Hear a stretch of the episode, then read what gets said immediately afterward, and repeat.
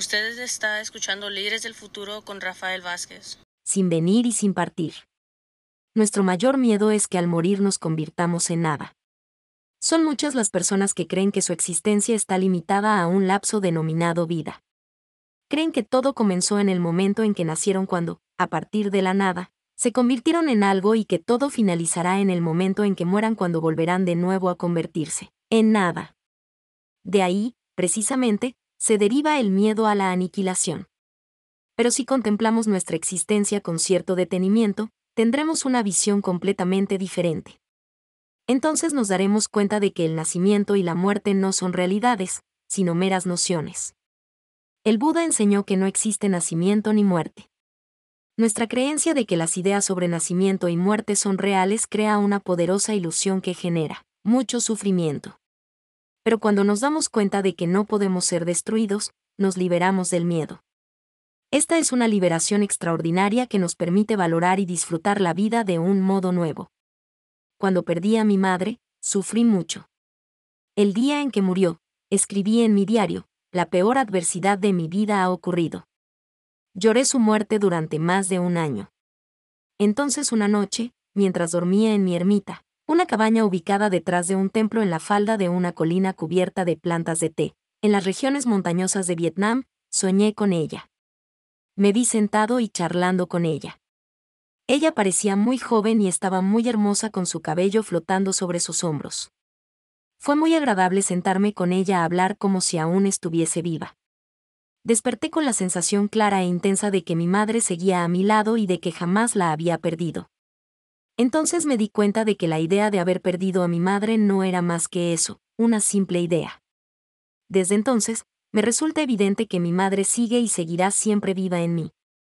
Entonces abrí la puerta y salí al exterior. La luz de la luna bañaba la ladera de la montaña. Y, al ver las plantas de té perfectamente alineadas bajo la suave luz de la luna, me di cuenta de que mi madre seguía conmigo. Mi madre estaba en la luz de la luna acariciándome con la misma ternura y amabilidad de siempre. Cada vez que mis pies tocaban la tierra, sentía a mi madre conmigo. Supe que este cuerpo no es solo mío, sino la prolongación viva de mi madre, de mi padre, de mis bisabuelos y de todos mis ancestros. Estos pies, que tan míos creo, no son, en realidad, míos, sino nuestros y las huellas que dejan al caminar sobre el suelo mojado no son solo mías, sino también de mi madre. La idea de haber perdido a mi madre se desvaneció.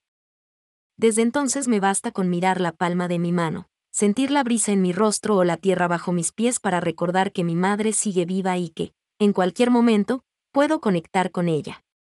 Es cierto que cuando pierdes a un ser querido sufres. Pero si sabes mirar profundamente, tienes la oportunidad de darte cuenta de que tu verdadera naturaleza es, en realidad, la naturaleza del no nacimiento y de la no muerte. Existe la manifestación y, para que una nueva manifestación tenga lugar, también existe la cesación de la manifestación. Tienes que estar muy atento para reconocer las nuevas manifestaciones de una persona. Pero, para ello, necesitas ejercicio y esfuerzo. Presta atención al mundo que te rodea, presta atención a las hojas, las flores, los pájaros y la lluvia. Si puedes pararte y mirar profundamente, reconocerás a tu ser querido manifestándose una y otra vez en formas muy diversas. Entonces te liberarás del miedo y del dolor y disfrutarás de nuevo de la alegría de vivir. El presente está libre del miedo. Si no estamos completamente presentes, no estamos en realidad vivos. En tal caso, no estamos aquí, ni para nuestros seres queridos ni para nosotros. ¿Y dónde estamos cuando no estamos aquí? Estamos huyendo y siempre huyendo, aún en medio del sueño. Huimos porque tratamos de escapar de nuestro miedo. Mal podremos disfrutar de la vida si perdemos el tiempo y la energía preocupándonos por lo que sucedió ayer o lo que sucederá mañana. Si tenemos miedo, no nos daremos cuenta del milagro que supone estar vivos y de que podemos ser felices ahora mismo. En la vida cotidiana, tendemos a creer que la felicidad solo es posible en el futuro. Siempre estamos buscando condiciones adecuadas, de las que supuestamente ahora carecemos, para ser felices. Ignoramos que eso está ocurriendo ahora mismo. Buscamos algo que nos haga sentir más estables y más seguros. Pero tenemos miedo a lo que el futuro pueda depararnos, tenemos miedo a perder nuestro trabajo, a perder nuestras posesiones y a perder a las personas que amamos. Por ello anhelamos ese momento mágico, que siempre se halla en el futuro, en el que todo será, finalmente, como queremos. Olvidamos que solo es posible vivir la vida en el presente. Como dijo el Buda, es posible vivir felizmente en el momento presente. En realidad, este es el único momento. El tesoro escondido. La Biblia nos cuenta la historia de un campesino que un buen día descubrió en sus tierras, un tesoro enterrado. Cuando volvió a casa, renunció al resto de sus tierras y a todo lo que poseía y solo conservó el pequeño pedazo de tierra que contenía, el tesoro. Ese tesoro es el reino de Dios. Sabemos que debemos buscar el reino de Dios en el presente, porque el presente es el único momento que realmente existe. El pasado ya se ha ido y el futuro todavía no ha llegado. El presente es el único lugar en el que debes buscar el reino de Dios o la tierra pura del Buda, el único lugar en el que puedes encontrar la felicidad, la paz y la plenitud. Así de simple y así de claro. Pero ¿cómo tendemos a remontarnos al pasado o a escapar hacia el futuro? Debemos, si realmente queremos establecernos en el presente, reconocer ese hábito y aprender a liberarnos de él. El núcleo del mensaje que el Buda dirigió a una gran asamblea de comerciantes fue el siguiente. Es posible vivir felizmente en el momento presente. El Buda había visto que la mayoría de su audiencia estaba tan preocupada por su futuro que no podía disfrutar del presente. No tenían tiempo para ellos ni para sus familias, no tenían tiempo para amar y hacer felices a quienes les rodeaban. Continuamente estaban dejándose atrapar por el futuro. La tierra pura está en el presente. La tierra pura es ahora o nunca. Y lo mismo podemos decir con respecto al reino de Dios. Es ahora o nunca. El reino de Dios no es solo una idea hermosa, sino una realidad. Cuando respiras y caminas con atención, estás regresando a tu hogar en el presente y conectando con las muchas formas de la vida que hay en ti y a tu alrededor y con todo lo que pertenece al reino de Dios. Ya no necesitas, si has encontrado el reino de Dios, correr en pos de la fama, la riqueza y los placeres sensoriales. Cuando volvemos a nuestro hogar en el presente, nos damos cuenta de que disponemos ya de tantas condiciones que posibilitan la felicidad que no tenemos que correr detrás de ellas para conseguirlas. Ya tenemos suficientes condiciones para ser felices. La felicidad es completamente posible aquí y ahora. La enseñanza del Buda acerca de vivir feliz en el presente es muy placentera. Ya podemos ser felices ahora mismo. También la práctica es muy placentera. No necesitamos, cuando subimos una colina, hacer ningún esfuerzo, podemos disfrutar de cada paso. Caminando así, libres del pasado y del futuro, podemos conectar, a cada paso, con el reino de Dios y con la tierra pura del Buda. Aquí y ahora. Ya he llegado, estoy en casa aquí y ahora. Soy estable, soy libre y moro. En lo último. Cuando volvemos al aquí y ahora, nos damos cuenta de las muchas condiciones ya existentes de la felicidad. La práctica de la plena conciencia consiste en volver a conectar profundamente, aquí y ahora, con nosotros mismos y con la vida. Esto es algo para lo que tenemos que adiestrarnos. Aún en el caso de que seamos muy inteligentes y entendamos el principio inmediatamente, todavía debemos adiestrarnos en vivir de verdad de este modo. Tenemos que adiestrarnos en reconocer las muchas condiciones de felicidad que ya están realmente aquí, Puedes recitar el poema anterior cuando inspiras y cuando expiras. También puedes recitarlo cuando vas en coche al trabajo. Quizá no hayas llegado todavía a tu oficina, pero mientras conduces, llegas al presente, tu verdadero hogar. Y cuando llegues a tu oficina, ese también será tu verdadero hogar. En la oficina también estarás aquí y ahora. La práctica de la primera estrofa del poema Ya he llegado, estoy en casa puede hacerte muy feliz independientemente de que estés sentado, hablando, regando el huerto o dando de comer a tu hijo. Siempre puedes practicar ya he llegado, estoy en casa. Poco importa que te hayas pasado la vida escapando porque, en cualquier momento, puedes dejar de hacerlo. Ahora mismo puedes detenerte y vivir realmente tu vida. Cuando inspiramos diciendo ya he llegado y realmente llegamos, hemos alcanzado el éxito. Estar completamente presente y vivo al 100% es todo un logro. Así es como el presente se convierte en nuestro verdadero hogar. Cuando inspiramos diciendo estoy en casa y realmente nos sentimos en casa, desaparece el miedo y ya no necesitamos seguir escapando. Repitamos, pues, el mantra que dice ya he llegado, estoy en casa hasta que se convierta en algo real. Lo repetimos inspirando y expirando y dando los pasos necesarios para asentarnos realmente en el aquí y ahora. Las palabras no deben convertirse en un obstáculo, sino contribuir tan solo a la concentración y alentar la comprensión. Es la comprensión, no las palabras, la que nos mantiene en casa. Las dos dimensiones de la realidad. Si has llegado a casa y realmente moras en el aquí y ahora, habrás logrado la estabilidad y libertad que constituyen el fundamento de tu felicidad. Entonces podrás ver las dos dimensiones de la realidad, la histórica y la última. Para representar esas dos dimensiones, utilizamos la metáfora de una ola. Desde una perspectiva histórica, la ola parece tener un comienzo y un final. Puede ser, comparada con otras, más alta o más baja. Puede ser más o menos hermosa. Y puede existir o no existir, es decir, puede ser en este momento, pero no en otro. De todo ello podemos hablar cuando conectamos por vez primera con la dimensión histórica de la ola nacimiento y muerte, ser y no ser, alto y bajo, ir y venir, etc. Pero sabemos que solo conectando con la ola más profundamente podremos tocar el agua. El agua es la otra dimensión de la ola, su dimensión última. Desde la perspectiva histórica, hablamos de vida y de muerte, de ser y de no ser, de alto y bajo y de ir o de venir, pero desde la perspectiva de la dimensión última todas esas nociones se desvanecen. Si la ola es capaz en sí misma de contactar con el agua, si puede vivir simultáneamente la vida del agua, entonces no tendrá miedo alguno a las nociones de comienzo y final, nacimiento y muerte, ser y no ser. El estado sin miedo le aportará estabilidad y alegría. Su verdadera naturaleza es la naturaleza del no nacimiento y de la no muerte, del no comienzo y del no final. Esa es la verdadera naturaleza del agua.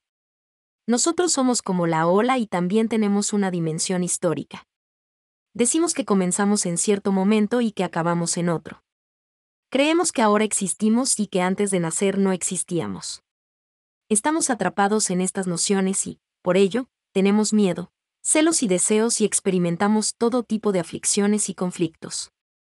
Pero si somos más estables y libres, podemos llegar a conectar con nuestra verdadera naturaleza, con nuestra dimensión última, y al conectar con esa dimensión última, nos libramos de todas las nociones que tanto nos han hecho sufrir. Cuando el miedo pierde parte de su poder, podemos ver profundamente su origen desde la perspectiva de la dimensión última. Desde la perspectiva histórica, vemos el nacimiento, la muerte y el envejecimiento, pero, desde la perspectiva última, el nacimiento y la muerte dejan de ser la verdadera naturaleza de las cosas la verdadera naturaleza de las cosas está despojada de nacimiento y de muerte. El primer paso es la práctica en la dimensión histórica, y el segundo, la práctica en la dimensión última. En aquella, aceptamos la realidad del nacimiento y de la muerte, pero, en esta, nos damos cuenta, por estar en contacto con la dimensión última, de que el nacimiento y la muerte no se derivan de la realidad verdadera, sino que son frutos de nuestra mente conceptual. Cuando establecemos contacto con la dimensión última, conectamos también con la realidad, carente de nacimiento y muerte, de todas las cosas. Pero para acceder con éxito a la dimensión última, es muy importante ejercitarnos en la dimensión histórica. Aquella supone establecer contacto con nuestra naturaleza despojada de nacimiento y muerte, como la ola que permanece en contacto con su verdadera naturaleza de agua. Podemos preguntarnos metafóricamente, ¿de dónde viene y a dónde va la ola? Y del mismo modo podemos responder, viene del agua y al agua vuelve. Pero en realidad el agua no viene ni va a ninguna parte. La ola es siempre agua, no viene del agua ni va al agua. La ola ha sido, es y será siempre, agua e ir y venir no son más que construcciones mentales. La ola jamás ha abandonado al agua, razón por la cual no es correcto decir que viene del agua. Y tampoco podemos, por el mismo motivo, decir que regresa al agua desde el mismo momento en que existe, la ola es agua. Nacimiento y muerte e ir y venir no son más que conceptos. Por ello, cuando establecemos contacto con el estado de no nacimiento y de no muerte, el miedo se desvanece. La naturaleza del no nacimiento y de la no muerte. La nube no puede convertirse en nada. Es posible que una nube se convierta en lluvia, nieve o granizo, pero es imposible que se convierta en nada. Por ello la visión que da por sentada la aniquilación es una visión equivocada. Si eres un científico y crees que después de la desintegración de tu cuerpo dejarás de ser, es decir, que te convertirás en nada y pasarás de ser a no ser, lo cierto es que no eres un buen científico, porque tu visión contradice la evidencia. Nacimiento y muerte son, pues, nociones emparejadas, como ir y venir, permanencia y aniquilación o yo y otro. La nube que aparece en el cielo es una nueva manifestación. Antes de asumir la forma de nube, la nube era vapor de agua producido por el calor del sol evaporando el agua del océano. Podrías decir que esa era su vida anterior. La nube, pues, es una continuación del agua del océano. La nube no viene de la nada, sino que siempre procede de algo. No hay nacimiento, pues, sino solo continuación. La verdadera naturaleza de todo es no nacimiento y no muerte. El científico francés del siglo XVIII Antoine Lavoisier afirmó, nada se crea y nada se destruye. Lavoisier formuló la misma verdad que había visto el Buda, que nada nace y que nada muere. Nuestra verdadera naturaleza es el no nacimiento y la no muerte. Solo cuando conectamos con nuestra verdadera naturaleza, podemos trascender el miedo a dejar de ser, el miedo a la aniquilación. Cuando las condiciones son suficientes, algo se manifiesta y decimos que existe. Cuando una o dos condiciones dejan de estar presentes y la cosa en cuestión no se manifiesta del mismo modo, decimos que no existe. No es adecuado, pues, calificar algo como existente o inexistente. En realidad, no existe nada que sea completamente existente ni completamente inexistente. Sin venir y sin partir. Es mucho el sufrimiento que suelen generarnos las nociones de nacimiento y muerte o de ir y venir. Creemos que la persona a la que amamos viene de algún lugar e irá a algún lugar. Pero nuestra verdadera naturaleza está más allá del ir y del venir. No venimos de ningún lugar ni vamos a ningún lugar. Cuando las condiciones son suficientes, sencillamente nos manifestamos de un determinado modo, y cuando las condiciones ya no son suficientes, dejamos de manifestarnos de ese modo pero ello no significa que dejemos de existir. Si tenemos miedo a la muerte, es porque no entendemos que en realidad las cosas no mueren. Existe la tendencia a pensar que podemos eliminar aquello que nos desagrada y por ese motivo se queman aldeas e, incluso se matan personas. Pero destruir a alguien no reduce a esa persona a la nada. Es cierto que mataron a Mahatma Gandhi y dispararon a Martin Luther King Jr., pero esas personas siguen todavía, de modos muy distintos, vivas en nosotros. Su espíritu perdura. Cuando miramos, por tanto, profundamente nuestro yo, nuestro cuerpo, nuestras sensaciones y nuestras percepciones, cuando miramos las montañas, los ríos o a otras personas, debemos tratar de conectar profundamente hasta ver en ellas la naturaleza del no nacimiento y de la no muerte. Esta es una de las prácticas más importantes de la tradición budista. Transitoriedad. La visión de la permanencia o la inmortalidad está, según la sabiduría budista, equivocada. Todo es fugaz. Todo está cambiando de continuo. Nada puede ser siempre lo mismo. La permanencia, pues, no es la verdadera naturaleza de nada. Pero decir que al morir no queda nada es una visión también equivocada. La inmortalidad y la aniquilación son conceptos opuestos y emparejados. La inmortalidad es una visión equivocada porque hasta el momento no hemos visto nada así. Lo único que hemos visto es transitoriedad y cambio continuo. Pero la aniquilación también es una visión igualmente equivocada. Supón que hablamos de la muerte de una nube. Cuando miras al cielo y no ves más tu querida nube, te preguntas, ¿dónde estás, querida nube? Ya no estás aquí. ¿Podré vivir sin ti? Luego lloras y piensas que la nube ha pasado de ser a no ser, de existir a no existir. Pero la verdad es que es imposible que una nube muera. Morir significa que algo que era se convierte súbitamente en nada. Pero ya hemos visto que tal cosa es imposible. Por ello, cuando celebramos el cumpleaños, no deberíamos decir, feliz día de tu nacimiento, sino feliz día de tu continuación. Tu nacimiento no fue tu comienzo, sino solo tu continuación bajo alguna otra forma, tú ya estabas antes aquí. Cuando miras una hoja de papel. Antes de presentarse bajo esa apariencia, la hoja de papel era otra cosa. No vino de la nada, porque nada hay que pueda convertirse súbitamente en algo. Si miras profundamente en la hoja de papel podrás ver en ella los árboles, el suelo, el sol, la lluvia y la nube que los nutrieron, el leñador y hasta la fábrica de papel. Podrás ver la vida anterior de la hoja de papel. De ahí procede. La hoja de papel no acaba de nacer, esa no es más que su manifestación más reciente. Su verdadera naturaleza es el no nacimiento y la no muerte. Y es imposible, por el mismo motivo, que la hoja de papel muera. Cuando quemas una hoja de papel, se convierte en calor, vapor, humo y cenizas. La hoja de papel sigue viviendo bajo otras formas. Por ello, decir que cuando algo se desintegra deja de existir es una opinión equivocada a la que llamamos visión de la aniquilación. Si hemos perdido a un ser querido y estamos llorando su muerte, deberíamos mirar con más detenimiento. De algún modo, la persona perdura y podemos hacer algo para que siga mejor. Todavía vive dentro de nosotros y a nuestro alrededor. Y del mismo modo en que reconocemos la nube en la taza de té, podemos reconocer a esa persona en formas muy diversas. Cuando bebes plenamente atento una taza de té, te das cuenta de que la nube está aquí, en tu té, muy cerca. Jamás has perdido a tus seres queridos. Solo han cambiado de forma. Este es el tipo de visión y de intuición que necesitamos para superar el sufrimiento. Creemos haber perdido a la persona para siempre, pero la persona no ha muerto, no ha desaparecido. Continúa en formas muy diversas. Tenemos que desarrollar una observación profunda para advertir su continuación y apoyarla. Querido, sé que, de un modo muy real, estás aquí, yo respiro para ti. Te busco a mi alrededor y disfruto, por ti, de la vida. Sé que todavía estás aquí, muy cerca de mí y en mí. De ese modo, transformamos nuestro sufrimiento y nuestro miedo en comprensión despierta y nos sentimos mucho mejor. Cuando trascendemos las nociones de nacimiento y muerte, dejamos de vernos controlados por el miedo. Las nociones de ser y no ser pueden provocar mucho miedo. Cuando la nube desaparece del cielo, no pasa de ser a no ser, sino que simplemente prosigue bajo otra forma.